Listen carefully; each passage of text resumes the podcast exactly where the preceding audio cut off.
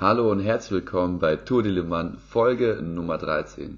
Heute sprechen Anton und ich über frisch gebackene Unicorns aus Deutschland, verbrannte Kryptofirmen und die olympische Disziplin des E-Scooter-Weitwurfs.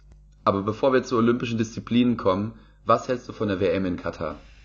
Wer den Podcast äh, jetzt schon länger verfolgt, der wird mitbekommen haben, dass wir immer mal wieder uns kritisch gegenüber ähm, ja, arabischen Investoren in Startups äh, äußern. Das hat angefangen bei Celonis und sich jetzt durchgezogen bis äh, in die vorletzte Folge mit Volocopter. Und ich glaube, das wäre ja ähm, doch irgendwo fraglich, wenn wir uns jetzt beide mit großer Freude vor den Fernseher setzen würden.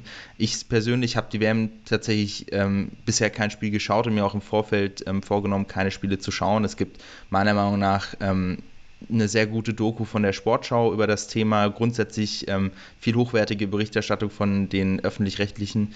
Ähm, also wenn man wirklich äh, sagt, okay, Fußball hält mich jetzt nicht am Leben ähm, und ich kann darauf verzichten, dann sollte man das ähnlich wie, wie praktisch das Wahlrecht behandeln äh, und zwar sagen, ja gut, was ich jetzt mache, macht am Ende keinen Unterschied. So kann man natürlich denken, aber am Ende geht es zum einen darum, deine eigene Glaubwürdigkeit irgendwo zu untermauern und auf der anderen Seite ist dieses äh, Denken, wenn es in der Masse angewandt wird, halt eben wirklich äh, nicht effektiv, um sicherzustellen, dass halt eben so ein Turnier eventuell nicht mehr an Katar vergeben wird oder dass äh, dafür Rückhalt gibt, ähm, eine, eine, WM unter solchen Umst äh, ja, ja, Umständen auszutragen. Anton, ich finde es sehr gut, dass du im Namen von Tour de Le Mans hier so klare Statements setzt, äh, was, was die moralische Seite anbetrifft. Ich habe jetzt auch schon mitbekommen, dass tatsächlich äh, der breiten Bevölkerung das halbwegs gut ankommt, würde ich zwar behaupten. Das allererste Spiel am Sonntag ähm, haben sich nur in Anführungszeichen sechs Millionen Menschen angeschaut. Wenn man das mal vergleicht mit der WM in Russland, da waren es noch zehn Millionen. Ich glaube, da muss man dann aber auch noch mal ein bisschen beachten, dass es wahrscheinlich einen Unterschied macht, wer überhaupt im ersten Spiel eigentlich mitspielt, weil jetzt war es ja Katar gegen Ecuador, wenn ich mich nicht täusche, und das ist jetzt vielleicht nicht so der unglaubliche Brüller. Ähm, das heißt, keine Ahnung, hätte jetzt wäre das erste Spiel eben Deutschland gegen irgendjemand anders gewesen, sehe das eventuell anders aus. Ja, wobei man ehrlicherweise dazu sagen muss, das Referenzspiel war ja Russland gegen Saudi-Arabien. Ähm, das jetzt zumindest nach den UEFA-Rankings, glaube ich, ein äh, besser qualitatives Spiel hätte sein sollen ähm, und glaube ich damals auch mit 5-0 relativ ähm, spannend gewesen sein muss. Also das sind ja auch genug Leute, die irgendwie nach der Halbzeit, wenn sie bei Kicker sehen, oh, steht schon 3-0, schalte ich vielleicht doch nochmal rein, ähm, die, die, die eine Incentivierung schafft, das, das sich zu geben. Also ich glaube, das wird sich eher über die gesamte durchschnittliche Zuschauerzahl über die WM äh, zeigen. Äh, die, die Frage an dich, Jan, ist natürlich, äh, hast du dir explizit vorgenommen, keine Spiele zu schauen oder lässt es noch auf dich zukommen? Du bist ja an sich jetzt nicht so ein großer Fußballfan wie ich, wenn ich das jetzt mutig mal ausdrücke. Ja, also ich möchte es nicht schauen, aber ich muss zugeben, dass ich mir nicht fest das vorgenommen habe. Aber ich möchte keine Fußballspiele diese WM schauen. Ähm, ist aber ganz lustig, wenn man mit anderen drüber redet, dann sind die so, uh, du bist aber ist ja mega extrem, so, jetzt entspann dich doch mal ein bisschen. Aber du hast, glaube ich, genug gerade gut die Punkte angeführt, wieso man das machen sollte. Aber dann lass uns doch mal abschließen und du hast gerade auch schon vorhin Volocopter angesprochen und genau bei denen würde ich in den News-Teil mit reinstarten. Jan, äh, es fühlt sich fast schon an, als ob äh, Volocopter äh, unsere beide Kritik äh, gehört hat und äh, jetzt nicht seine Fundraising-Strategie umgebaut hat, aber zumindest nochmal ähm, den ambitionierten Boss gemacht hat und ein bisschen Ziele für, für die nahe Zukunft formuliert haben. Und zwar geht es konkret darum, dass äh, Bloomberg darüber berichtet hat, dass Volocopter bis 2025 ihren IPO machen möchte oder konkret in 2025 äh, ihren IPO plant. Ähm, Darüber hinaus äh, setzen sie voraus, dass sie bis 2024 den ersten kommerziellen Flug ähm, oder die Flugaktivitäten wahrscheinlich dann insgesamt äh, in 2024 starten ähm, und dass sie natürlich eine Bewerbung, Bewertung jenseits der 10 Milliarden äh, anstreben. Jetzt du als Volocopter-Experte, ähm, du hast ja auch die vergangenen ähm, ja, Ziele äh, mitbekommen. Ähm, wirkt das für dich realistisch oder treibt es dir einfach nur die Fragezeichen um den Kopf? Ja, ich habe das auch, als wir in Episode Nummer 11 über Volocopter gesprochen haben, schon angerissen. Sie haben einige äh, ja, Versprechungen schon gemacht und in der Vergangenheit nicht so super eingehalten, wenn ich mich nicht täusche, aber da kann ich mich jetzt gerade nicht mehr drauf festnageln. Äh, dann wollten sie schon 2021 vielleicht nicht unbedingt kommerzielle Flüge durchstarten, aber schon regelmäßig in Singapur mit ihren Taxis rum äh, durch die Gegend düsen. Und wie gesagt, das ist meiner Meinung nach so jetzt nicht passiert. Deswegen jetzt haben die das Ziel mal äh, aus meiner Sicht so ein bisschen einfach nur jetzt nach drei Jahren nach hinten verschoben. Ähm, und das Lustige ist, wir sind jetzt in 2020, äh, 2022, das heißt, jetzt sind es ja nur noch zwei Jahre bis dahin. Ich sehe ganz schwarz, muss ich sagen. Ja, ähm, ich, ich bin mir auch relativ sicher, dass bis dahin dieses äh, Superbauprojekt aus Saudi-Arabien ähm, noch nicht äh, zu Reife gekommen ist, dass da Volocopter eingesetzt werden kann und auch die Produktionsstätten ähm, für Volocopter selber wahrscheinlich nicht äh, bis dahin ähm, irgendwie die hunderte von Flugtaxis äh, jedes Jahr ausrollen können. Ähm, insgesamt denke ich mal, also die Bewertung jenseits der 10 Milliarden, Volocopter hat jetzt ungefähr 800 Millionen in Finanzierung bekommen.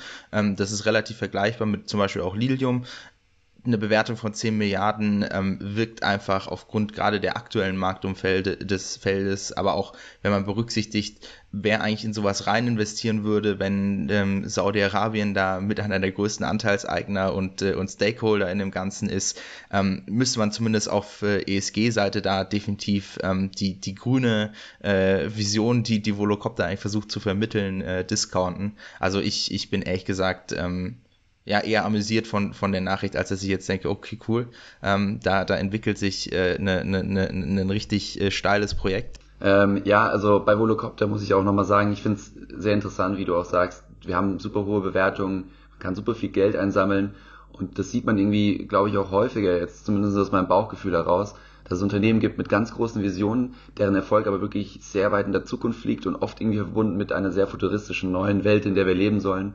Aber wenn man sich das jetzt halt eben anschaut, die sind halt dann manchmal dann leider doch einfach unrealistisch oder scheinen zumindest zu ja, Versprechungen, die dann gemacht werden, die können nicht eingehalten werden in, in der richtigen Timeline.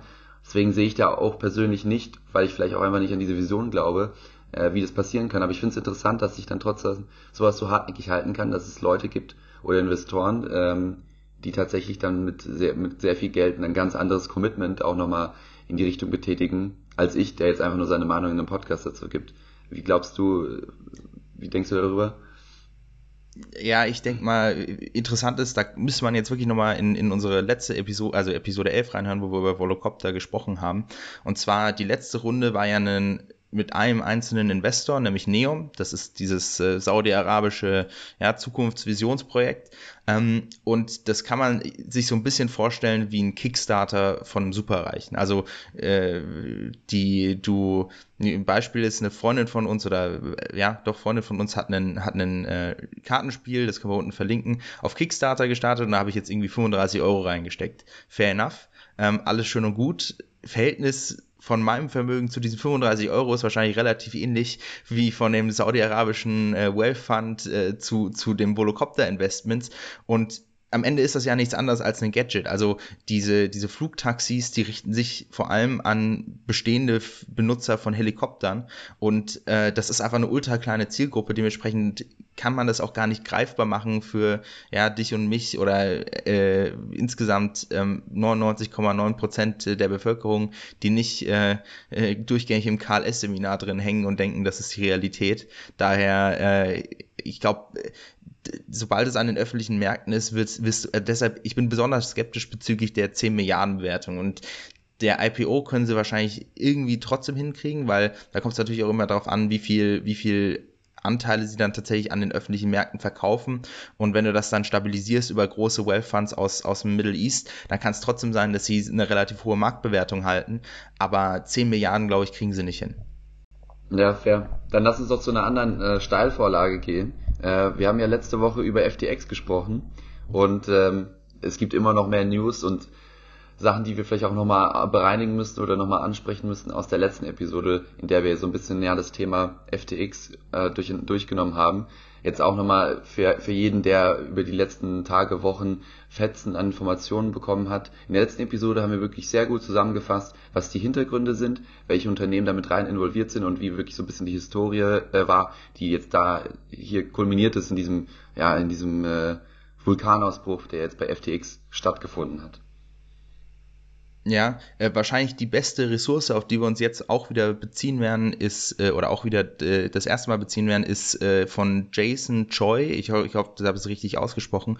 Es ist tatsächlich ein selbstdeklarierter Krypto-Investor, der erst auf ähm, Twitter einen irgendwie 60-teiligen Thread zu dem Thema FTX gemacht hat, das Ganze dann auch nochmal in einem Podcast verarbeitet hat und jetzt schlussendlich das Ganze auch nochmal als Blogpost, äh, was wahrscheinlich die übersichtlichste Form ist, wenn man sich den Podcast nicht geben möchte, ähm, ist äh, zusammengefasst und ich glaube, das ist so das ultimative, ähm, ja, äh, die ultimative Zusammenfassung darüber, wie ist FTX äh, von der Initiierung über Aufstieg bis hin jetzt zum Abfall ähm, sich entwickelt hat.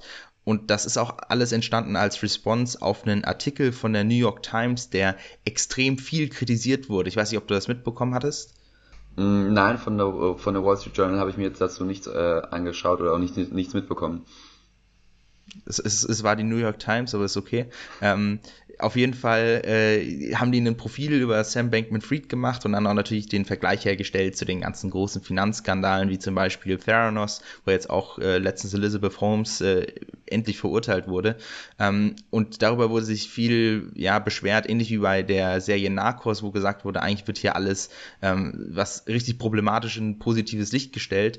Ähm, und ähm, diesbezüglich gab es dann halt eben als, als Antwort auf diesen New York Times Artikel, der eigentlich für viele den Anspruch hatte, so das ultimative, die ultimative Antwort auf ähm, auf, äh, auf, auf die Frage, was da eigentlich loszuliefern, ähm, ja, getriggert, dass, dass, dass eben jetzt äh, Einzelpersonen so, so, so stark ähm, dort zu berichtet haben. Ähm, wichtig wäre vielleicht ähm, so die, die, die größten Fakten nochmal rausgezogen. Ich glaube, das erste ist die Entstehung von FTX äh, und da geht es immer wieder um die, die Beziehung zwischen Alameda und FTX selber. Dort ist es ja so, dass, äh, dass Alameda vor FTX entstanden ist und damals schon als eben wie Free Arrows Capital ähm, als Krypto-Hedgefonds gestartet ist mit hohen Returns ohne Risk, ähm, die halt eben relativ viel getradet haben, irgendwann gesagt haben, hey, lass uns doch eine eigene Börse für unsere Trades bauen, damit sie dann auch noch für mit Alameda das sogenannte Frontrunning für Trades von ihren Nutzern betreiben können. Ähm, Frontrunning bedeutet eigentlich nur, du weißt, eine Order wird gemacht, das heißt, du kaufst die Asset bevor der Trade durchgefügt wird, der Marktpreis steigt an und verkaufst dann mit einem Spread an, an, an den Kunden weiter. Also am Ende ist es wie eine, wie eine versteckte Gebühr. Ähm, dann, und dann geht so ein bisschen in, ins Detail, wie langsam so der Drift von, von, ähm, von Alameda und FTX zu, zu unseriösen Businesses äh, oder noch äh, fundamental wackeligeren Businesses äh, geführt hat. Willst du dazu was sagen, Jan?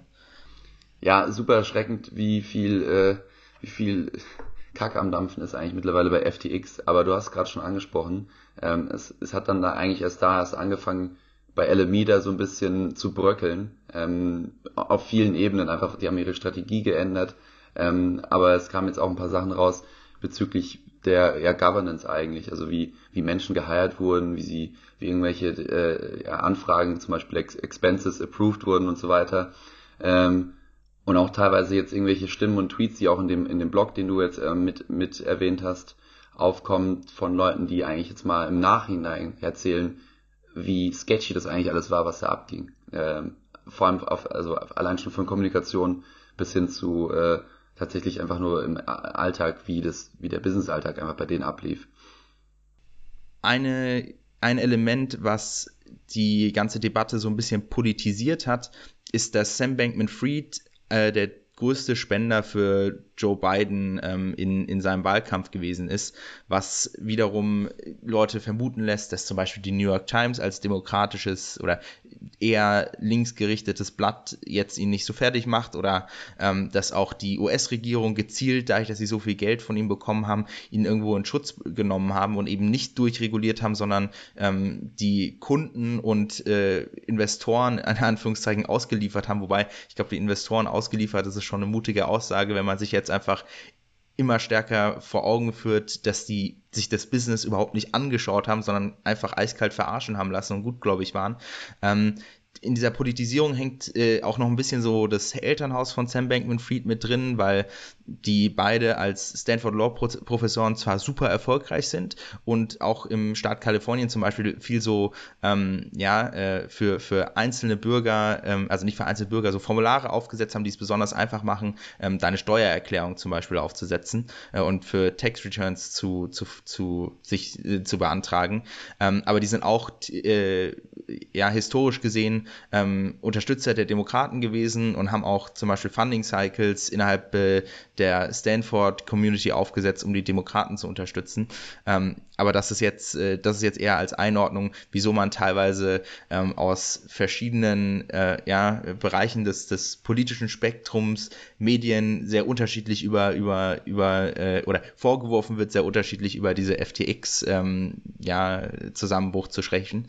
Ähm, final, glaube ich, lässt sich noch sagen, wir haben angesprochen, dass sie in sowohl Alameda als auch die meisten Holdings von FTX in ins Insolvenzverfahren, das Insolvenzverfahren eingeleitet haben.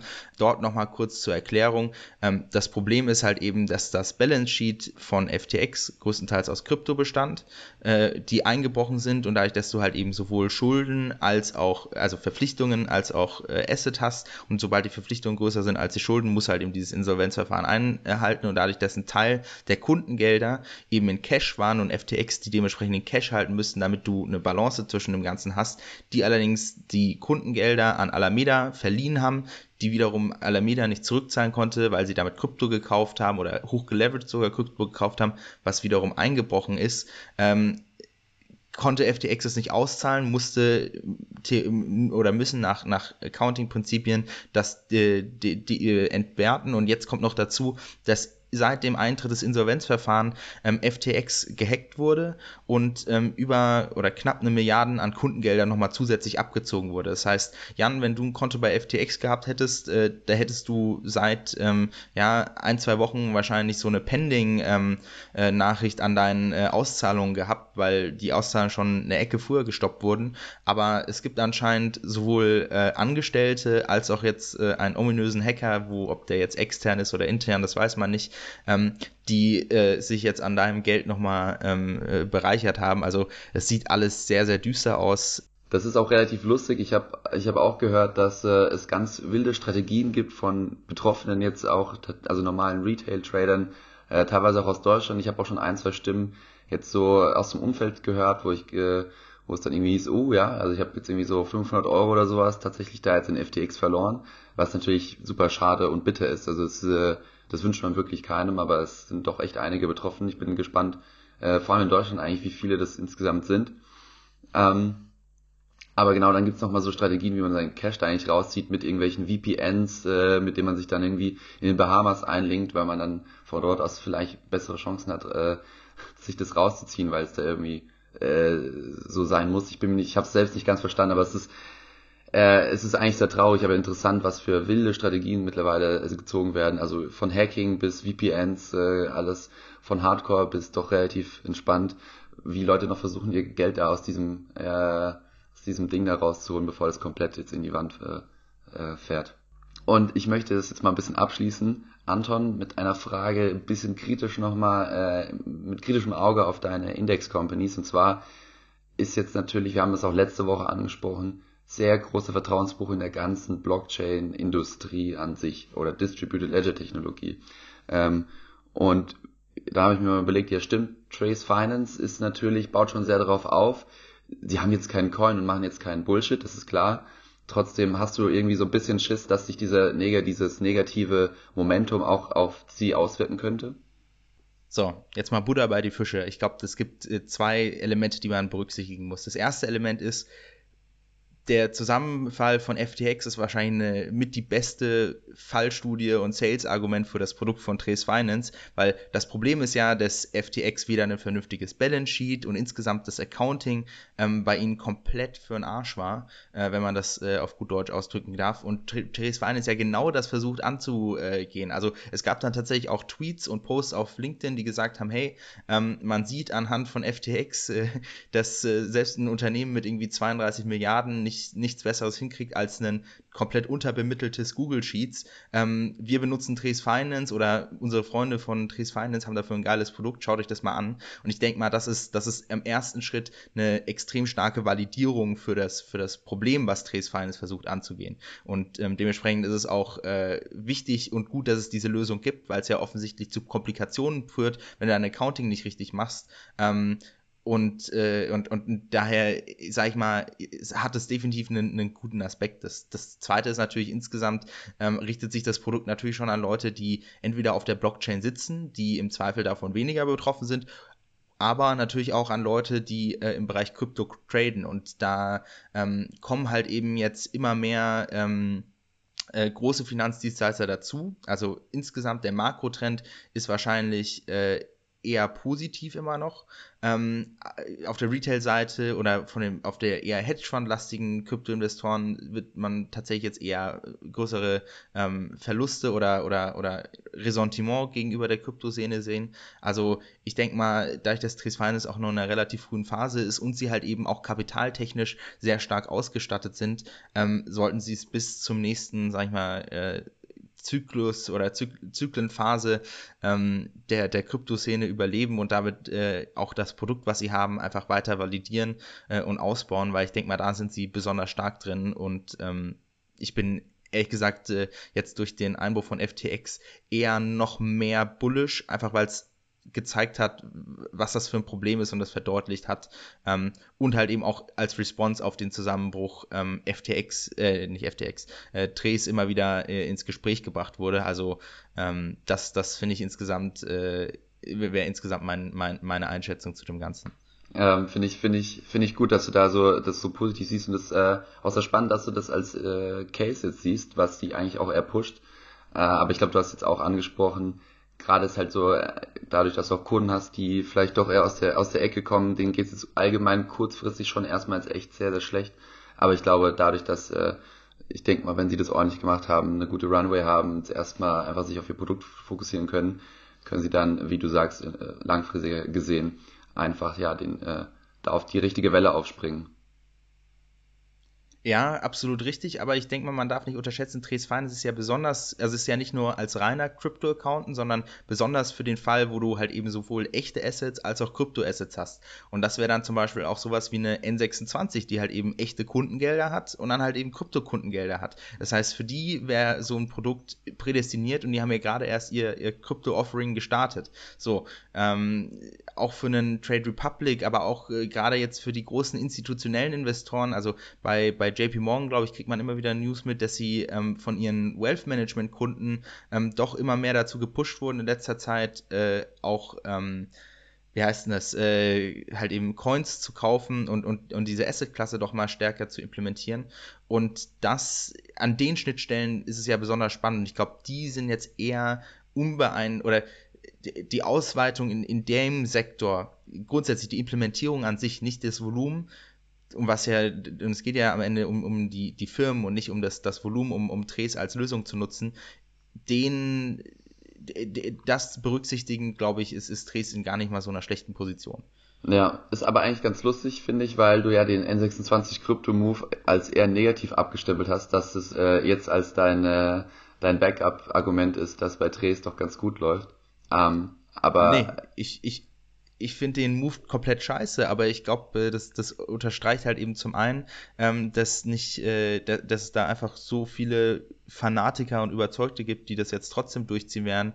Ähm, und auf der anderen Seite, äh, ja, äh, ist das, äh, ist das zwar nicht, äh, also ich, ich halte es nicht für sinnvoll, aber der, der Bedarf ähm, für, für, für das Produkt ist halt eben trotzdem ultra relevant. Ja, Okay, dann ähm, kommen wir jetzt mal zu unseren versprochenen olympischen Disziplinen des E-Scooter-Weitwurfs. Wir haben hier eine kleine Kombination von, von eher mehreren News, die äh, sich ja mit dem ganzen Thema E-Leihscooter beschäftigen. Ich glaube, es ist eigentlich relativ interessant, wie als Starter-Podcast, dass wir jetzt nach ja, 13 Episoden erst jetzt auf das Thema zu stoßen, ist, glaube ich, relativ witzig, weil die ja sonst trotzdem sehr dominant sind, so wie Quick Commerce beispielsweise jetzt auch. Ähm, wobei gut, E-Scooter gibt's dann doch wahrscheinlich einen Ticken länger. Aber ich fange jetzt mal an mit dem ersten Thema und zwar in Paris könnte es bald tatsächlich überhaupt gar keine E-Scooter mehr geben. Ähm, dort gibt es so circa 15.000 E-Scooter, die dort einfach in der Stadt rumstehen. Ich glaube, aktiv sind dort Lime, äh, Dot und noch ein dritter Anbieter. Und die Regierung überlegt jetzt, alle diese 15.000 E-Scooter von den Straßen Paris zu verbannen. Und zwar haben, laufen jetzt noch Lizenzen bis Ende Februar und aktuell gibt es so ein bisschen, naja, nicht, es gibt jetzt keinen akuten Stress, aber die Regierung sieht eher die Nachteile als die Vorteile, ähm, vor allem was die Sicherheit auf dem Bürgersteig angeht. Also da wurde jetzt auch gesagt, 2021 ist in Paris eine Person gestorben im Zusammenhang mit, äh, mit E-Scootern. Und es gibt generell relativ viele Restriktionen, also wie schnell du damit fahren darfst und wo du die Dinger parken darfst und so weiter. Ähm, ja, ich glaube, der Trend, dass es äh, irgendwelche Regulierungen gibt, ist ja generell nichts Neues. Aber jetzt irgendwie trotzdem hier zu lesen, dass eine Stadt die komplett verbannen möchte, ist schon extrem. Das Thema Regulierung ist natürlich äh, extrem spannend ähm, und ich würde jetzt einfach direkt weitermachen, wo ich vorhin aufgehört habe mit der Sam Bankman-Fried-Analogie. Äh, und zwar, ich denke mal, ähm, das Thema mit Sicherheit auf dem Bürgersteig ähm, und äh, wir überlegen hier zu bannen.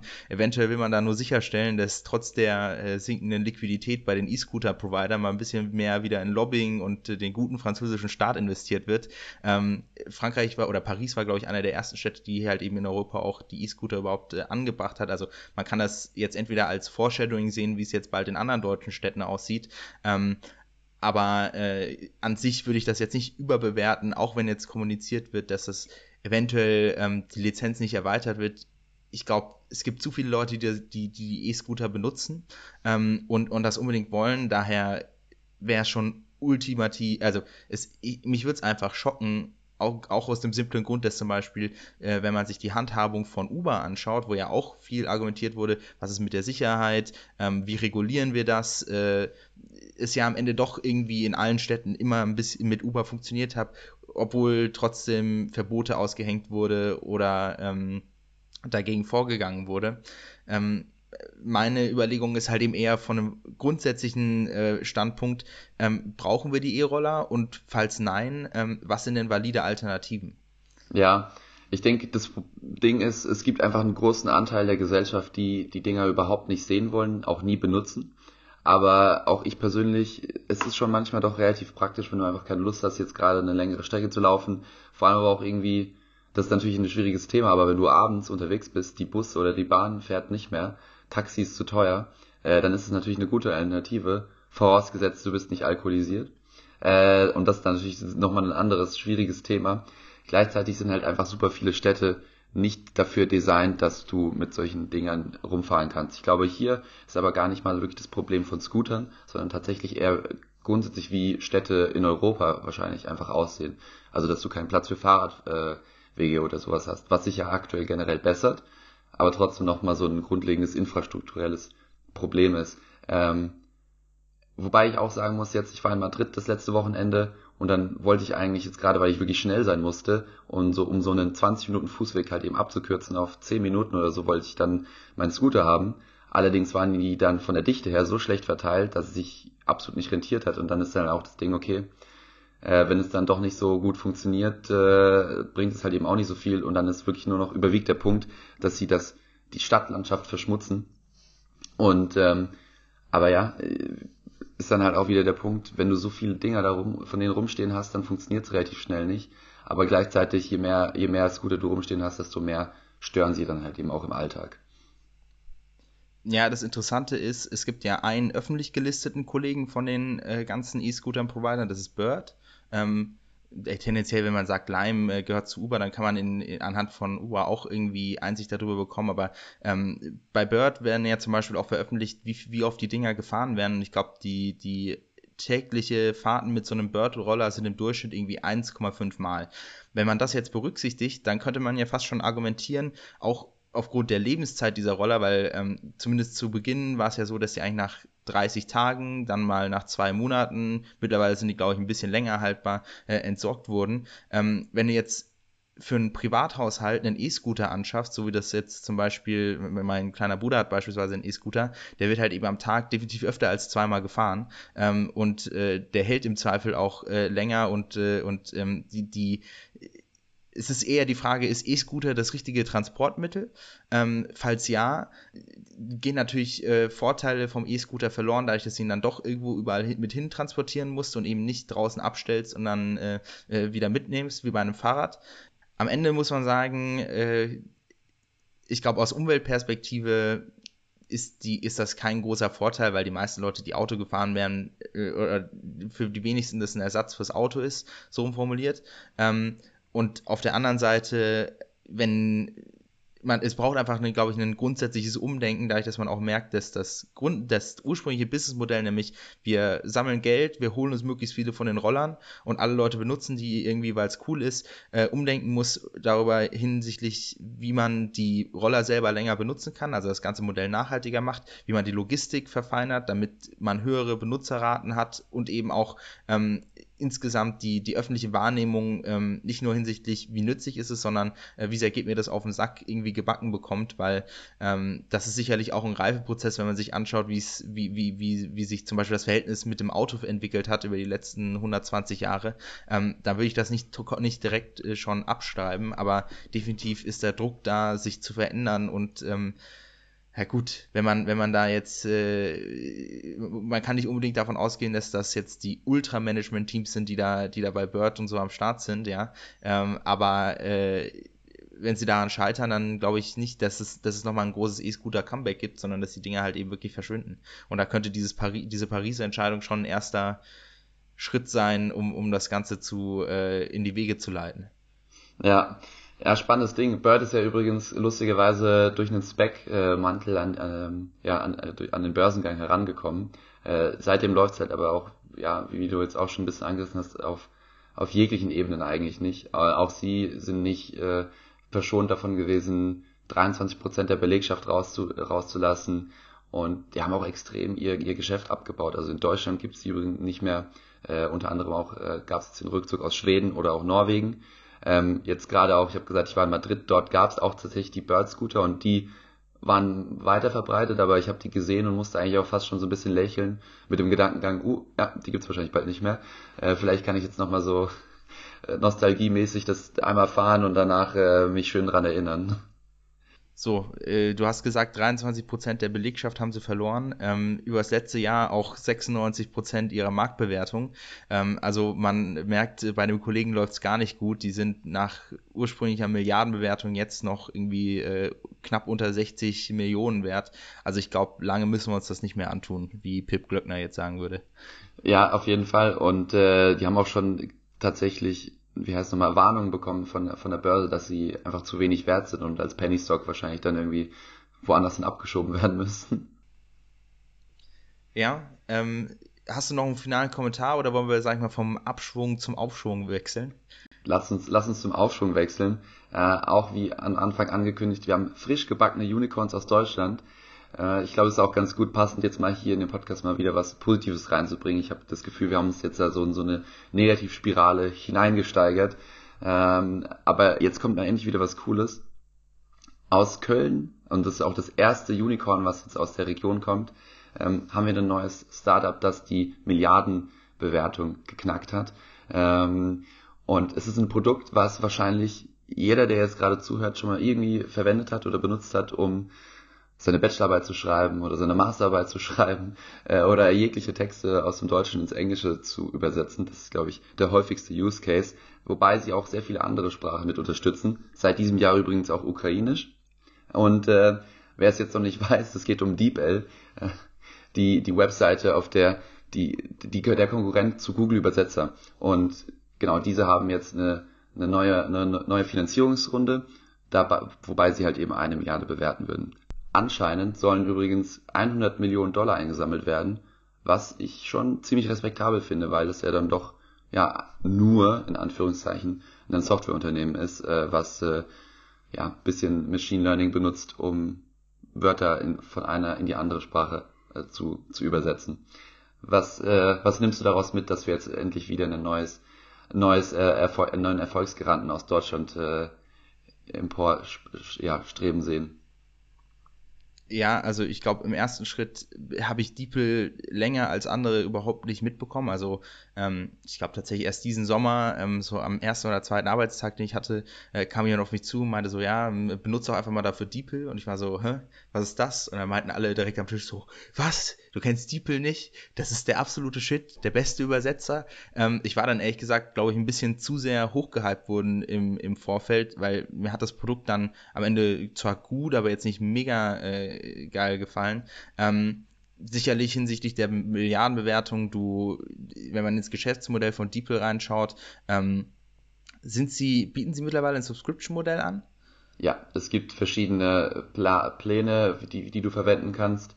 Ich glaube, es fängt an bei circa 4 Euro und geht dann hoch auf 20 Euro pro Monat. Du kannst dann auch irgendwie auf jährlich, jährlicher Basis abonnieren. Dann hast du solche Features, die hinzukommen durch das Bezahlen, wie dass du ja eine höhere, mehr Megabyte an Dateien hochladen darfst, die dann übersetzt werden oder weitere andere Features, wo du ein bisschen mehr API-mäßig das automatisiert äh, und im größeren Umfang einfach verwenden kannst, den Service, den DeepL da bietet.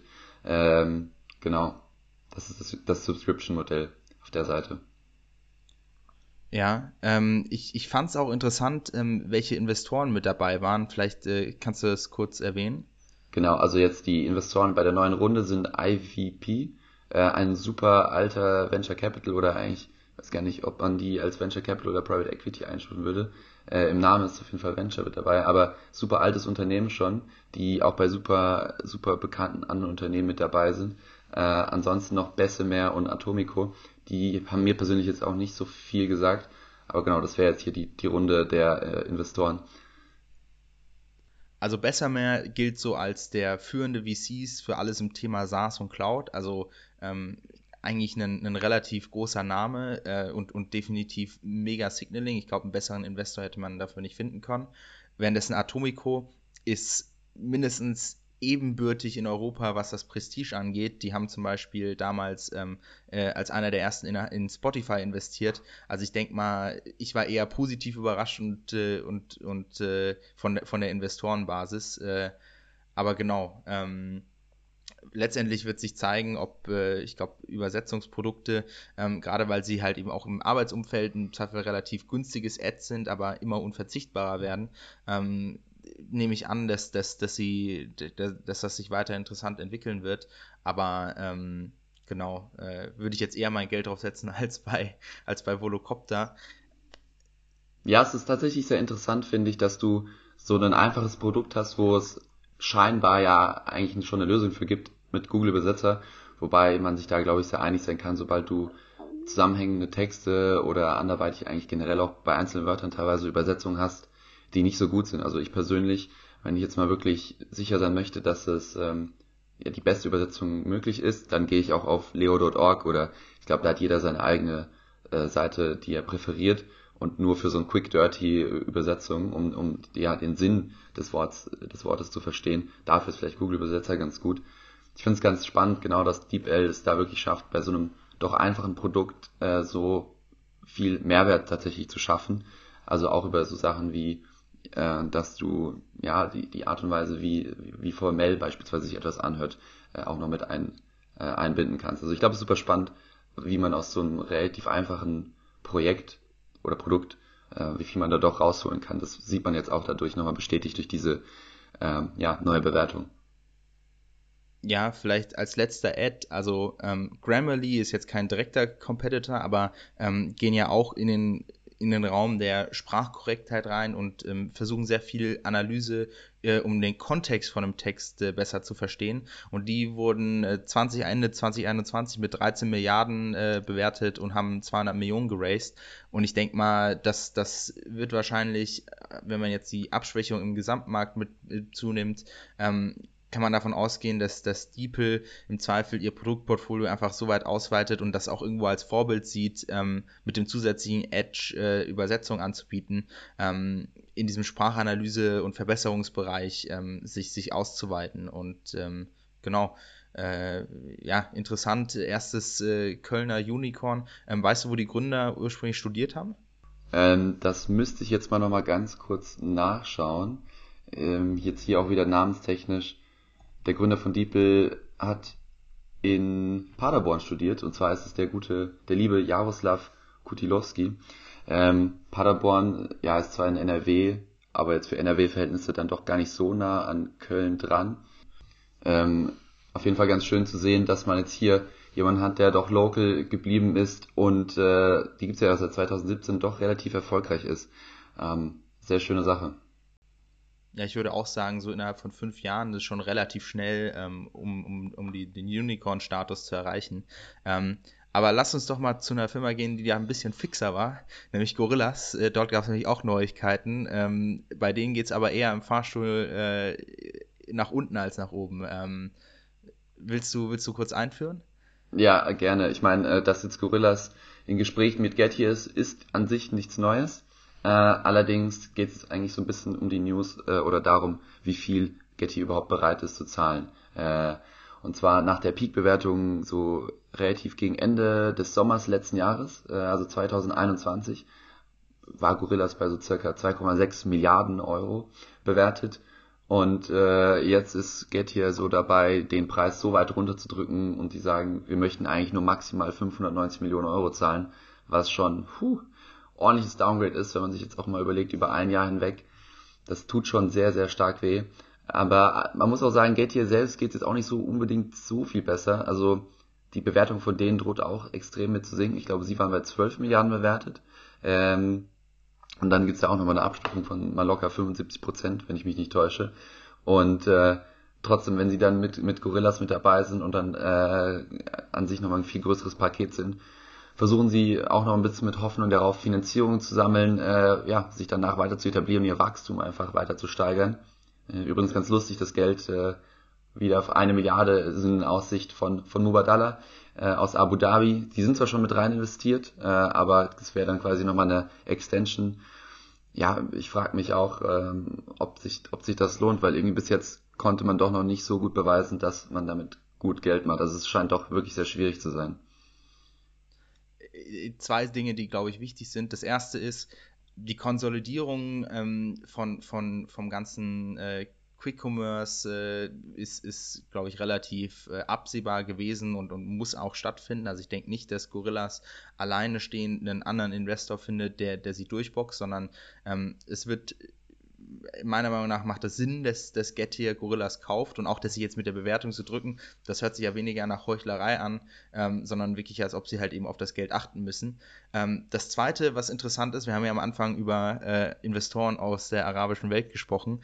Ähm, Mubadala äh, hat Gettier gefunden, das ist richtig. Wenn sie jetzt sich bei Gorillas beteiligen würde, dann ähm, wäre halt eben Mubadala indirekt auch bei ähm, äh, bei, bei Gorillas investiert, aber äh, weißt du, wo Mubadala auch äh, einer der Lead-Investoren gewesen ist und mehrere hundert Millionen bereitgestellt hat?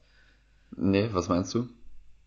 Bei Flink. Das heißt, wir haben dann tatsächlich äh, im gesamten äh, Quick-Commerce-Markt in Deutschland, ähm, jetzt wenn man so ein Arrive rauszählt, aber ja gut, whatever, ähm, haben wir dann, ähm, haben wir dann äh, unsere arabischen Kollegen mit am Tisch sitzen. Es ist, äh, es ist witzig. Also wenn man sich darüber Gedanken macht, ähm, dann, äh, dann, dann müsste man eigentlich deutlich mehr seiner Konsumentscheidungen hinterfragen.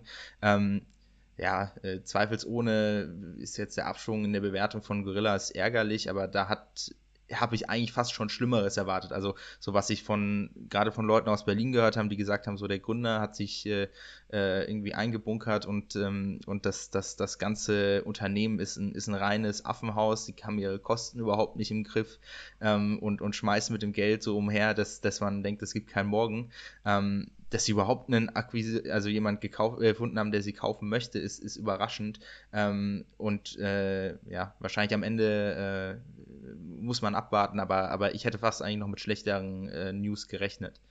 Ja, eigentlich äh, sehr lustig, dass du nochmal den Kagan Sümer ansprichst. Ich habe den tatsächlich live mitbekommen, äh, zwar bei der Studenteninitiative Fink in Mannheim, war er mit, mit bei einem Fauna Talk äh, zu Gast und er hat schon er hat schon sehr lustigen Eindruck gemacht, also auch mit so Sprüchen wie, hey, wir können auf den Mond fliegen, aber kein Essen liefern, so was soll das eigentlich? Äh, also als Storyteller war er schon wirklich sehr, sehr cool und auch jetzt so in diesem, ja, in diesem Live-Zoom mit einer doch relativ kleinen Gruppe hat einen wirklich sehr, sehr coolen Eindruck gemacht. Er war witzig drauf und er war super top motiviert. Also man, der hat schon geschafft, Leute zu überzeugen, dass er, dass da wirklich was Cooles abgeht. Ähm, schade natürlich jetzt der Kontrast dazu, dass es irgendwie dann doch andere Stimmen gibt aber, aber trotzdem sehr interessant. Ja, ähm, also ich glaube, da äh, ähm, wird, man, wird man sehen, wie sich das Ganze ausspielt. Ich denke mal, anders als jetzt bei den E-Scootern, ähm, wenn man den konkreten Kontrast nimmt, äh, glaube ich, ist schneller die, die Phase eingetreten, wo man angefangen hat, das kritisch zu hinterfragen. Und es gibt ja auch deutlich weniger Player. Ähm, das Produkt, denke ich mal, ist am Ende trotzdem für super viele nützlich oder wenn du, wenn du, wenn du polen würdest, Jan, worüber würdest du eher verzichten wollen? Essenslieferungen oder E-Scooter? Ich würde lieber auf E-Scooter verzichten. ja, äh, ich, ich denke mal, äh, das ist, und das, obwohl du kein großer Fan davon bist und ja ganz äh, breit schon mal geäußert hast, dass du jetzt Gorillas gelöscht hast. Ähm, aber der, der, der Punkt ist, ich glaube, ähm, es gibt viele Fans des Produktes, ähm, aber damit das Ganze auch für aus, aus sag ich mal, äh, Investoren-Sicht Sinn macht, ähm, wirst du ähm, definitiv äh, konsolidieren müssen und dadurch auch den Preiskampf zu einem gewissen Grad abschwächen. Und wenn man jetzt sieht, okay, wenn Mubadala da bei beiden äh, Läden irgendwie am Start ist, dann wollen die natürlich auch einen Interessenskonflikt äh, verhindern oder, oder eventuell führt das sogar tatsächlich dazu, dass wir, dass wir eine grundlegende Veränderung in der Dynamik, wie die beiden miteinander konkurrieren, sehen werden. Ja, sehr spannend auf jeden Fall da die Konkurrenz zwischen Flink und äh, Gorillas du hast ja auch angesprochen, Gorillas bin ich jetzt äh, ein Detractor geworden und äh, habe dann auch seitdem übrigens auch wieder Flink bestellt und hatte wieder, es ist zwar bei der Lieferung wieder was schiefgelaufen, aber ich hatte wieder Kunden-Experience technisch eine to äh, tolle Erfahrung gehabt und habe jetzt auch wieder einen, ähm, einen Gutschein bekommen, damit ich nächstes Mal keine Lieferung zahlen muss. Äh, also ich bin Team Flink. aber ich, ich würde mal, ich würde mal sagen, wir haben hier genug auf jeden Fall jetzt die deutsche deutsche Unicorn-Landschaft abgedeckt, wobei Gorillas ja jetzt dann ja doch keins mehr ist. Ähm, bittere Pille. Aber dann kommen wir doch lieber mal zu unseren Index-Companies für heute, die dann auch äh, in den nächsten in den nächsten paar Jahren mal äh, mit, mit solchen News hoffentlich aufkreuzen dürfen. So, äh, und diese Woche im Indexteil äh, gibt es äh, was fast schon Verwerfliches, was äh, ein bisschen schmutzig ist. Und zwar äh, heißt meine Index-Company für diese Woche Flirter oder Flitter, wenn man es ausspricht, äh, wie im Deutschen.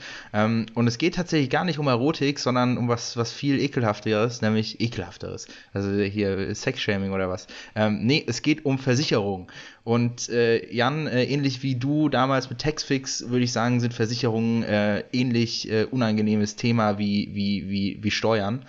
Und ähm, am Ende des Tages ist Flitter so grundsätzlich von der ersten Vision, die sie skizziert haben, ähm, sagen sie, alles, was mit Versicherern falsch ist und was einen stört, ähm, wird hier gefixt. Nämlich zum einen ist es eine digitale Plattform und ein digitales Produkt, das heißt die Tech-Komponente. Ähm, auf die wir immer so abfahren, ist, ist da. Sprich, du kannst äh, zum Beispiel eine Autoversicherung relativ simpel über dein Handy abschließen, äh, indem du dann dein Tacho fotografierst äh, und dann von dort an ähm, äh, praktisch versichert bist. Das zweite ist, äh, das Ganze beruht auf einer neuen Art der Versicherung und zwar einer Pay-as-you-go.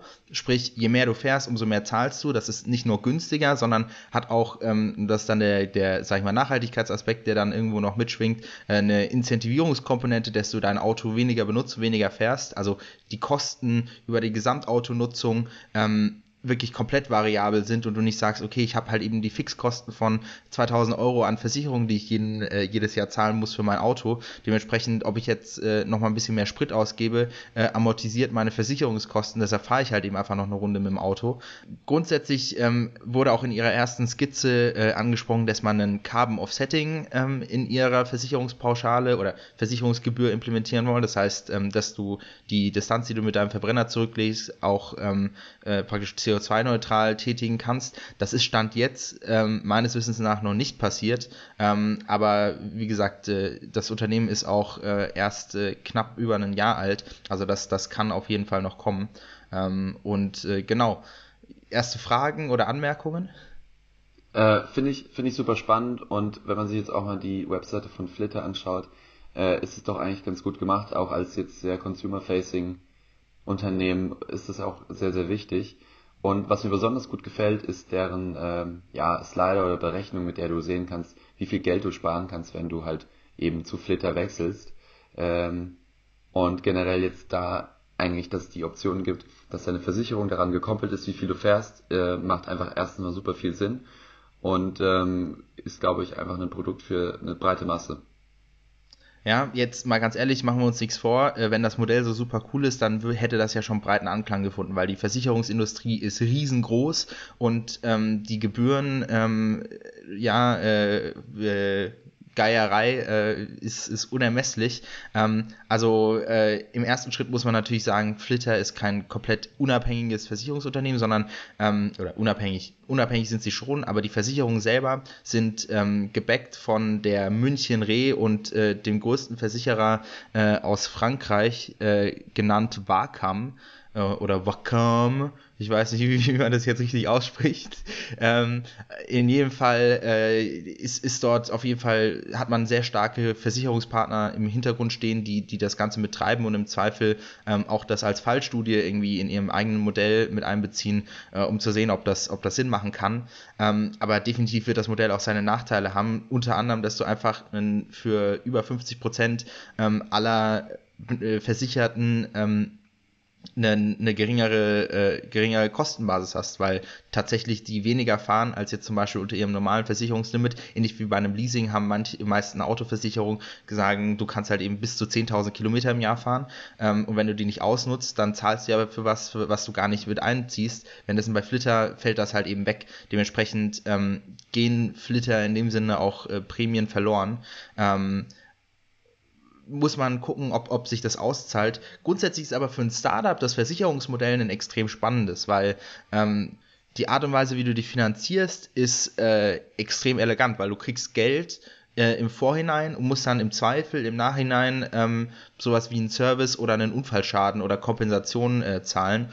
Und dadurch äh, ist es auch ähm, wenn man guckt, sie haben zweieinhalb Millionen äh, in der Seed-Runde aufgenommen, was für eine Seed-Runde ähm, gut, aber definitiv, wenn wir das jetzt mal mitteln, über unsere gesamten Unternehmen hinweg äh, eher am unteren Ende ist äh, und auch bisher nur ein Team von ähm, ja, äh, zehn Leuten aufgebaut haben, ähm, was wiederum dann so die, die, die, die Frage wirft, ähm, wie schnell sie sich entwickeln und, und ähm, also da können wir später nochmal reden, so die, die Kehrseite von, von der Art und Weise, wie sie aktuell strukturiert sind, aber auf jeden Fall ähm, Genau, ist, ist, ist diese Möglichkeit dann auch später über die, ähm, das Versicherungsvermögen nachhaltig zu investieren und im Zweifel wirklich direkt nachhaltige Projekte zu fördern, anstatt Carbon Credits zu kaufen, was wiederum ein ja, mittelmäßig cooles Business ist, äh, gerade halt eben aus der, aus der Umwelt, äh, aus, aus Umweltaspekten.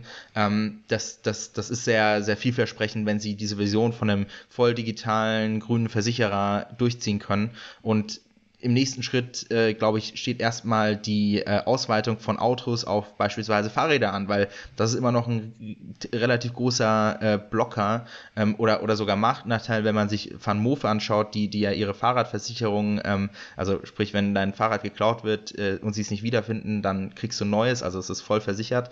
Ähm, ist, glaube ich, auch eine Option. Aber das ist doch bei vielen Fahrradanbietern und E-Fahrradanbietern immer noch nicht äh, gegeben, dass du eine gute Versicherung hast. Das zu lösen, ist definitiv glaube ich, ein sehr interessanter Engel. Sehr, sehr spannend auf jeden Fall auch, was du mit den Fahrrädern jetzt ansprichst. Ich würde da ein bisschen davon abdriften und jetzt, weil ich frage mich ein bisschen jetzt bei Flitter und du hast es auch selbst angesprochen, dass es ja jetzt eigentlich an sich nicht unbedingt ein Konzept ist, worüber Versicherungen nicht schon davor nachgedacht haben. Und meine Frage ist, was macht Flitter jetzt eigentlich zu einem Startup und nicht einfach nur zu einem Produkt äh, eines ja schon bestehenden Versicherungsanbieters? ich glaube, allein die Tech-Komponente könnte man äh, nehmen, um zu begründen, dass es ein Startup ist. An sich ist Startup ja auch, da haben wir ja in einem LinkedIn-Post mal drüber geschrieben, ähm, den können wir auch unten drunter verlinken, äh, bezeichnet ja einfach nur junge Unternehmen und Flitter ist definitiv ein junges Unternehmen. Die sind, ähm, haben Gründungstrio, die sind alle, äh, haben ehemalige Startup-Erfahrungen oder haben schon mal gegründet ähm, und das Ganze ist schon sehr auf das Tech-Produkt äh, fokussiert. Also es ist kein reiner Service-Anbieter ähm, und selbst wenn es nur ein, ein, ein, ein äh, sag ich mal, ein, ein Staubsaugerladen wäre, die halt eben äh, Versicherungen vertreten, ähm, das, das, das, das wird ja dadurch entkräftigt, dass halt eben dieses voll digitale Produkt vorherrscht. Sprich, dass du ähm, eine Tech-Lösung baust, um die ganze komplizierte äh, Interaktion, die du jetzt mit deiner Versicherung hast oder hättest, wenn du eine neue abschließt, die einfacher zu gestalten und, äh, und dafür ähm, einen, einen Kundenmehrwert zu bieten. Und das geht auch zum Beispiel aus den Bewertungen von Flitter schon hervor, ähm, die bei Google, glaube ich, eine 4,9er Bewertung auf ein paar hundert äh, Stück haben, bei Trustpilot witzigerweise sechs Bewertungen, äh, davon sind fünf positiv, eine ist negativ, die eine negative ist äh, kurz zusammengefasst, ähm, die Versicherung ist irgendwie knapp 80% günstiger als meine bestehende. Ähm, listet dann mehr oder weniger die ganzen Kerndetails der Versicherung auf äh, und sagt dann, ja, mal sehen, wie es im Schadenfall aussieht und hat dann einen Stern gedrückt. Fand ich schon witzig. Äh, ist auch die einzige wirklich negative Bewertung, die ich dazu gefunden habe. Ähm, Aber genau, äh, das, das, äh, die, das ist ein Startup, weil es halt eben ähm, besonders auf dieser Tech-Komponente baut und ähm, eben auch als Startup an sich strukturiert ist. Also sie haben Venture Funding bekommen und, äh, und ähm, wollen halt eben auch in eine Wachstumstrajektorie rein. Ja, bei Flitter kann ich mir auch sehr gut vorstellen, so als Investor wahrscheinlich gar keine so schlechte Wette, weil jetzt die Übernahmewahrscheinlichkeit durch so eine relativ größere Versicherung, die dann noch äh, Easy Cash äh, am Start hat, dann doch relativ gut ist. Ich frage mich da auch nochmal, hm, vielleicht kannst du auf die Gründerinnen, Gründer und Gründerinnen eingehen, äh, wo die herkommen, kommen die auch irgendwie aus der Versicherungsbranche jetzt direkt raus oder haben die erstmal jetzt damit nicht so viel am Hut? Ja, man kann jetzt hier super viele so perfektes Gründungsteam-Frameworks äh, anlegen und manche funktionieren besser, manche schlechter. Ähm, fangen wir mal an mit deiner Frage, hat jemand Versicherungshintergrund? Nein, es gibt niemanden, der mal in der Versicherung länger gearbeitet hat. Allerdings ähm, der COO, äh, Haya Gorgi, äh, ne, hat äh, für über fünf Jahre äh, als äh, Consultant für Versicherungen gearbeitet und ähm, sie ist definitiv diejenige, die sich äh, ähm, in dem Bereich von äh, schon, schon tiefer auseinandergesetzt haben muss. Ähm, die anderen beiden sind Jeremy Steinberg äh, oder Jeremy Steinberg. Also ich weiß nicht, wie man, was man jetzt Französisch aussprechen muss und was nicht, weil das Startup ist Französisch. Ähm, der ist, äh, hat einen Marketing-Hintergrund äh, und äh, Ex-Googler. Und dann Arnaud Dumora, äh, der CTO ähm, war an der Universität äh, Sorbonne und äh, an der UCL, ähm, hat unter anderem seiner Aussage nach die erste Wettplattform für E-Sport-Games äh, äh, entwickelt. Ähm, Finde ich erstmal einfach einen witzigen Fun-Fact. Ähm, und äh, ist Data Scientist äh, bei einer ähm, Firma gewesen, äh, einem Startup, was praktisch Proximity Ads für Retail-Geschäfte gemacht haben. Also, dass du, wenn du auf, dein, wenn du auf Instagram browst und irgendwie in 500 Metern Umkreis von irgendeinem Eisdiele bist, dass dann die Eisdielen-Werbung siehst, beispielsweise. Sehr verschimpelt. Grundsätzlich erstmal sehr komplementär. Du hast äh, eine relativ klare Marketingposition, du hast eine relativ klare Finance- und Industry-Position und hast eine relativ klare Tech-Position. Ähm, wenn man sich das dann jetzt aber runterkristallisiert ins Team äh, von den Angestellten, hätte ich gesagt, hast du vier Sales Guys und drei Product Guys. Ähm, und dann geht auch so, du hast es vorhin angesprochen, Übernahmewahrscheinlichkeit oder Übernahmekandidat. Ähm, der Hauptfokus liegt aktuell schon darauf, neue Kunden zu gewinnen, ähm, wenn, wenn, man das jetzt richtig interpretiert. Ähm, und das Produkt selber, ähm, glaube ich, muss gar nicht so, so sophisticated sein, weil ich denke mal, der erste Edge davon, dass du schnell digital Versicherungen abschließen kannst, ähm, ist schon sexy genug, um, um, um wirklich eine, eine signifikante Größe zu erreichen. Ähm, und alles andere ist eher on top aus, aus, aus der Perspektive. Ja, Vielleicht äh, generell, was, was gab es sonst, was für dich heraussticht, was dich ein bisschen verunsichert? Also gab es irgendwas Negatives, was dir aufgefallen ist bei Flitter, wo du sagst, uh, daran könnte man vielleicht scheitern oder das ist so ein bisschen so ein Korn im Auge? Ja, also man, man kann natürlich äh, sagen, äh, das Team ist jetzt äh, mit zehn Leuten immer noch relativ klein, ein Jahr nach Gründung und auch, also jetzt hier zweieinhalb Millionen, ähm, damit kann man definitiv auch ein größeres Team bauen. Ähm, jetzt ist auch wiederum, sieht man, dass relativ viel Tech-Talent durch die großen Entlastungen bei, bei den GAFAs äh, und anderen äh, ja, äh, Tech-Unicorns ähm, äh, Talent in den Markt gespült wird. So viel hat man dann aber natürlich auch nicht, dass man irgendwie so äh, drei, vier ähm, ja, äh, Developer, die irgendwie 150, 200.000 Euro im Jahr verdienen wollen, einstellen kann. Ähm, daher ähm, denke ich mal, es ist sie haben im Zweifel zu wenig Geld, um jetzt davon voll zu profitieren, dass neues Tech-Talent freigesetzt wird, weil das können sie definitiv benötigen. Ähm, auf der anderen Seite äh, ist es irgendwie, ähm, sind sie noch zu jung, um jetzt das einzuschätzen, ähm, wie lange es braucht, bis sie sich im Zweifel sogar selber finanzieren können, weil ich glaube, das ist ja der große Vorteil dieses, dieses äh, Versicherungs-Business-Modells.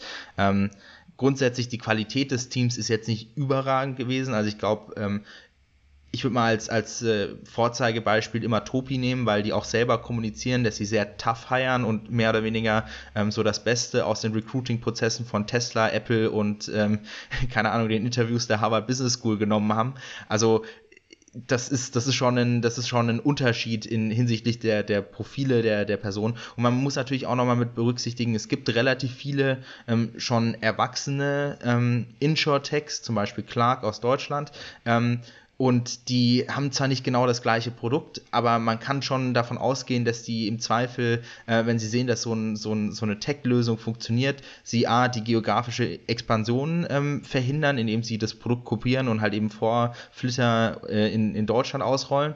Ähm, und äh, ja, ähm, grundsätzlich äh, denke ich mal, dass, dass die jetzt zum Beispiel, was ich nochmal als negativ mit dann zunehmen würde, ist, ich fand Flitter deswegen spannend, weil ich versuche so ein bisschen so eine Full Circle nachhaltige Lösung für alle relevanten Kernprodukte, ähm, die man so äh, braucht, ähm, im, im Portfolio darzustellen.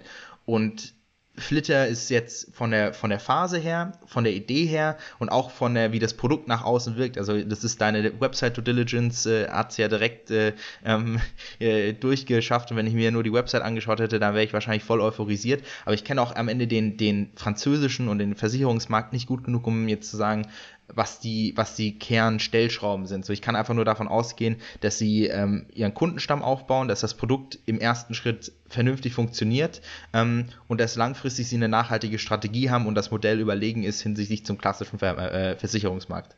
Ein, ein letzter Punkt, der das dann aber auch so ein bisschen wieder von äh, ja, gegenläufig ist. Ähm, ich denke mal, die Investorenbasis drückt dann doch irgendwo was anderes aus. Ich meine, wenn man jetzt FTX anschaut, wo Sequoia mit dabei war, dann äh, muss man sich jetzt doch hinterfragen, okay, wenn du bei einem 100 Millionen Investment oder 200 Millionen Investment keine Due Diligence machst, wie sieht's denn dann bei einer zweieinhalb Millionen Runde aus? Ähm, ich, ich gehe aber trotzdem davon aus, also Global Founders Capital ist mit dabei, die definitiv einen sehr starken äh, Ruf haben im, im, im Frühphasen äh, äh, Kapitalmarkt, ähm, Klima Ventures und eine Reihe an Angels, äh, zum Beispiel der ehemalige Marketingchef von AXA, ähm, auch einer französischen Versicherung. Ähm, das, das in Kombination, ähm, glaube ich, unterstreicht, dass auch Leute, die sich damit besser auskennen, äh, große Hoffnung auf das Modell haben ähm, und halt eben mit Klima Ventures auch einen Impact Fund wiederum dabei ist, der so ein bisschen die Nachhaltigkeitsdimension von dem Ganzen ähm, drücken und, äh, und fordern wird. Ähm, daher, ich, ich, ich bin äh, trotzdem voll überzeugt und äh, ja, äh, falls du noch eine Frage hast, äh, schieß los. Ansonsten lass uns zu deiner Company kommen. Kommen wir zu meinem Unternehmen, zu meinem Indexunternehmen für heute. Und es ist ein, ja, wenn wir jetzt auch über die WM vorhin gesprochen haben, es ist quasi mein Heimspiel jetzt schon wieder.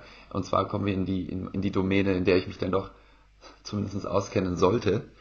Und zwar geht es um, um den Daten- und Tech-Stack, den äh, jedes Daten, datengetriebene Unternehmen braucht, was es so gibt. Also von, vom kleinen Startup hin bis zu äh, den großen Corporates, die, die, wir, die wir eben auch alle kennen.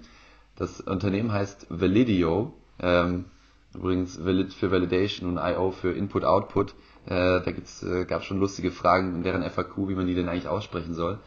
Ähm, was Validio macht, die sind eine ja, Datenqualitätsplattform für Datenwarenhäuser. Ich, ich versuche jetzt, ich versuche irgendwie das auf Deutsch zu übersetzen, aber es ist, das funktioniert nicht. Also Data Warehouses, Data Lakes, ähm, einfach nur am Ende deine Datenbank, die du als Unternehmen verwendest. Und das größte Problem, was ich auch selbst einfach bis jetzt sehr stark so kennengelernt habe, ist, dass Daten einfach super oft super schmutzig sind und ich auch, wenn du jetzt als jemand in die, äh, in die Daten-Tech-Szene rein möchtest, wenn du ein Interview oder so hast, das sind eine der ersten und wichtigsten Interviewfragen, die du beherrschen musstest, wie du eben mit, ja, mit, mit so Outline in einem Datensatz umgehst. Also, was weiß ich, sagen wir mal, du bist bei einem Unternehmen, was hier das, den Net Promoter Score anschauen möchte und du siehst, da ist irgendwie komischerweise irgendwie eine Bewertung mit minus 5, dann musst du wissen, oh, das muss ich ausschließen, weil es kann äh, logisch so überhaupt nicht sein.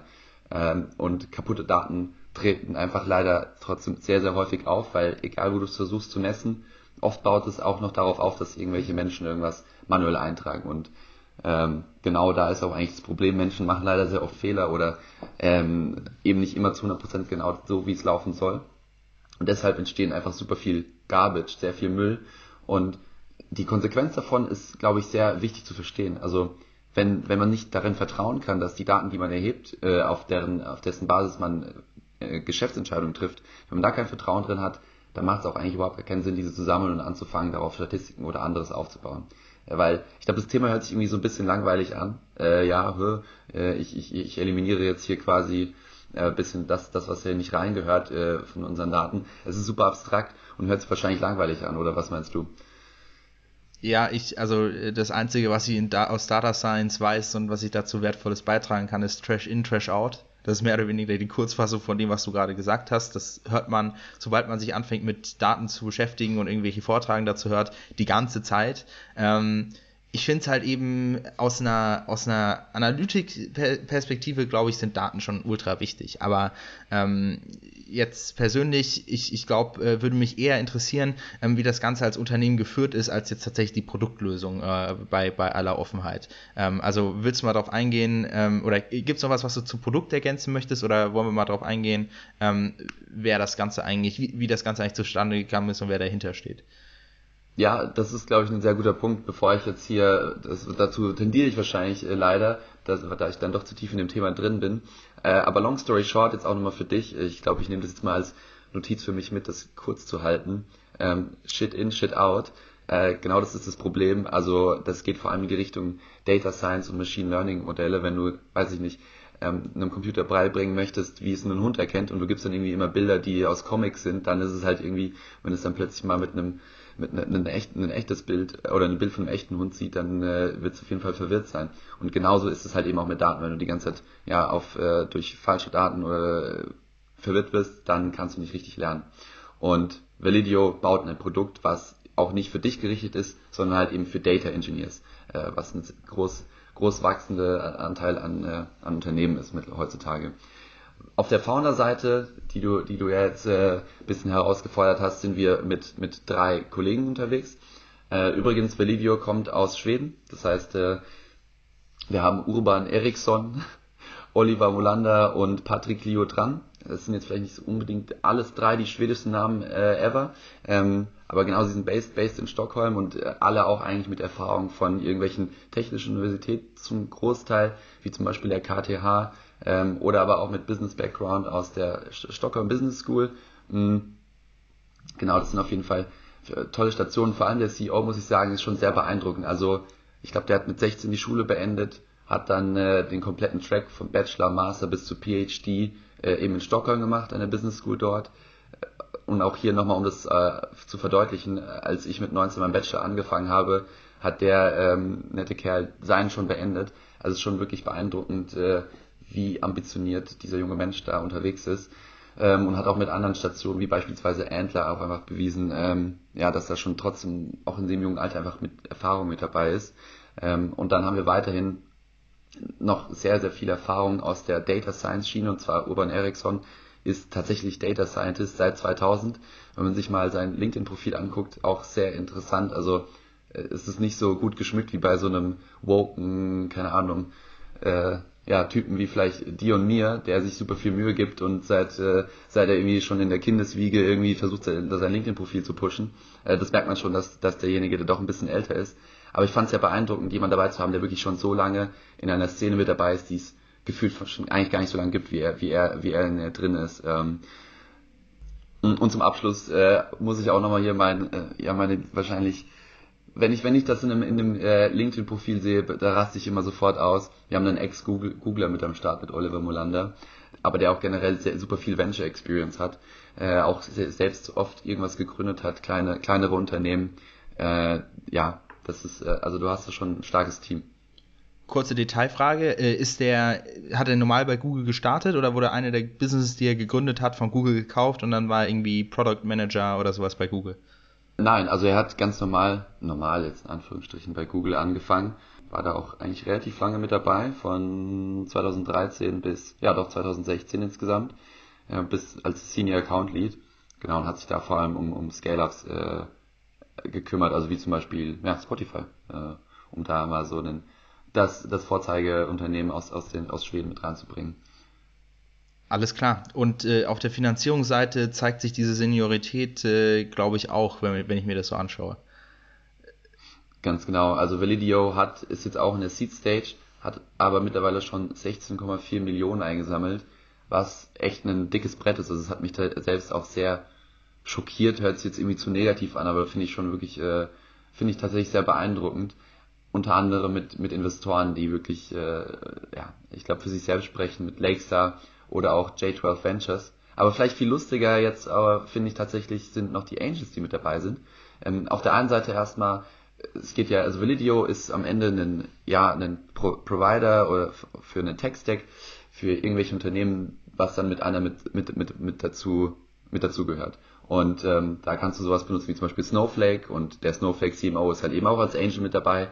Oder auch, äh, wenn man aus der Tech-Welt kommt, ähm, gibt es ein Datenbankformat äh, MongoDB, was ich super äh, selbst super spannend finde, weil es nicht, äh, wie man es kennt, also diese relationalen Datenbanken sind, die du vielleicht auch in deinem, äh, ja, in deinem, äh, in deinem Bachelor BWL tatsächlich auch mal machst. Da lernt man ja auch meistens so ein bisschen äh, SQL oder sowas, MongoDB. Der Co-Founder ist auch mit rein investiert. Also du merkst auch hier, ähm, dass aus der, ja, aus der Domäne, aus, aus der Welt die Angels definitiv stark supporten. Aber viel lustiger ist eigentlich, dass Latan Ibrahimovic mit dabei ist, um jetzt mal hier, nachdem ich so um den heißen Brei herumrede, ähm, ihn auslasse. Also ja, sehr, äh, sehr, sehr witzig. Es ist äh, eine coole Kombination und auf jeden Fall, also auch die Summe, die die da eingesammelt haben, die spricht für sich. Das ist echt äh, genug Geld, um da jetzt erstmal das richtige Team zu, aufzubauen. Und ähm, genau, ja, ich glaube, äh, inhaltlich äh, noch dazu hinzuzufügen gibt es eigentlich nicht viel. Äh, wird sicherlich zu den größten Seed-Runden dieses Jahr, also aus Schweden sicherlich, aber aus Europa ähm, zählen mit, mit 16,4 Millionen. Ähm, gerade wenn es nochmal eine Extension gibt. Äh, Jan, gibt es denn vielleicht abschließend noch irgendwas, äh, woran ich mich klammern kann? Äh, das, oder was heißt klammern? Ich, ich freue mich natürlich, wenn, wenn, wenn deine Index-Companies erfolgreich sind, aber gibt es irgendwas, was dir Bauchschmerzen bereitet, wo du dir gedacht hast, oh, das könnte noch irgendwie nach hinten losgehen. Ja, so direkt Bauchschmerzen oder irgendwas Negatives nicht. Ich glaube, sonst hätte mir das, hätte mir das auch zu sehr wehgetan. Was ich interessant finde, ist, dass sie jetzt lange im Stealth-Modus waren. Also das Unternehmen gibt es ja jetzt schon seit zwei Jahren oder einen Ticken länger. Und ähm, die haben das alles erstmal relativ lange geheim gemacht. Ich glaube, das ist irgendwie aber auch so ein schwedisches Ding. Äh, also auch der Spotify-Gründer ähm, wie heißt der nochmal, Daniel, Daniel glaube ich. Ja. Genau. Da ähm, ist ja auch eine relativ ähnliche Geschichte. Der ist da dabei, was super Spannendes aufzubauen, aber irgendwie in Schweden ist es irgendwie äh, einfach, ist man so ein bisschen privater oder verschlossener anscheinend. Ähm, bei Validio muss ich einfach nochmal dazu sagen, ich glaube, die haben dann auch so Integrations, wie beispielsweise, sagen wir mal, ja, du hast ja einen Flow von Daten, die in deinem Unternehmen anfallen, die dann in dein Datenwarehouse kommen dann kannst du solche Integrationen bauen wie, hey, dass du in einem Slack-Channel für die ganze Company eine Message raushaust, wo steht, hey, schaut mal, hier, hier kann irgendwas nicht stimmen. Und ich weiß, dass es dafür einfach auch schon andere Lösungen gibt. Ich weiß aber auch, dass das Thema ähm, ja, Datenqualität halt einfach so super wichtig ist. Ähm, ich frage mich einfach nur da, wie tatsächlich Validio wirklich langfristig schaut, ähm, dass sie das bessere Produkt bauen. Weil ich weiß, das Produkt, also die, das Problem kann man schon beheben, aber es beansprucht auch einfach ja, eigene Arbeit oder irgendwelche anderen Lösungen, die man haben möchte. Aber ich bin trotzdem jetzt überzeugt davon, dass Validio ähm, ja der beste, beste Provider ist, um, um das Problem zu lösen, weil du auch einfach mit diesem Team äh, die, die absolut hochkarätige Erfahrung in dem Gebiet hast, die jahrelang selbst geplagt waren dadurch, ähm, durch dieses Problem, dass sie nicht die nötige Qualität hatten äh, an den Daten, mit denen sie gearbeitet haben. Alles klar, das hört sich doch richtig gut an. So, Anton, ich äh, ich glaube, heute war es mal wieder eine lange Episode, aber dafür hat sie umso mehr Qualität mitgebracht. Zu guter Letzt äh, möchte ich einfach nochmal bei dir bedanken für dieses tolle Gespräch und äh, ich frage euch auch, bewertet gerne unseren Podcast. Äh, wir haben mittlerweile ja einiges eingesammelt, aber wir kon konkurrieren natürlich auch immer stark mit anderen up upcoming äh, Podcasts und da freuen wir uns natürlich, wenn wir eine Bewertung mehr haben oder nochmal die fünf Sterne.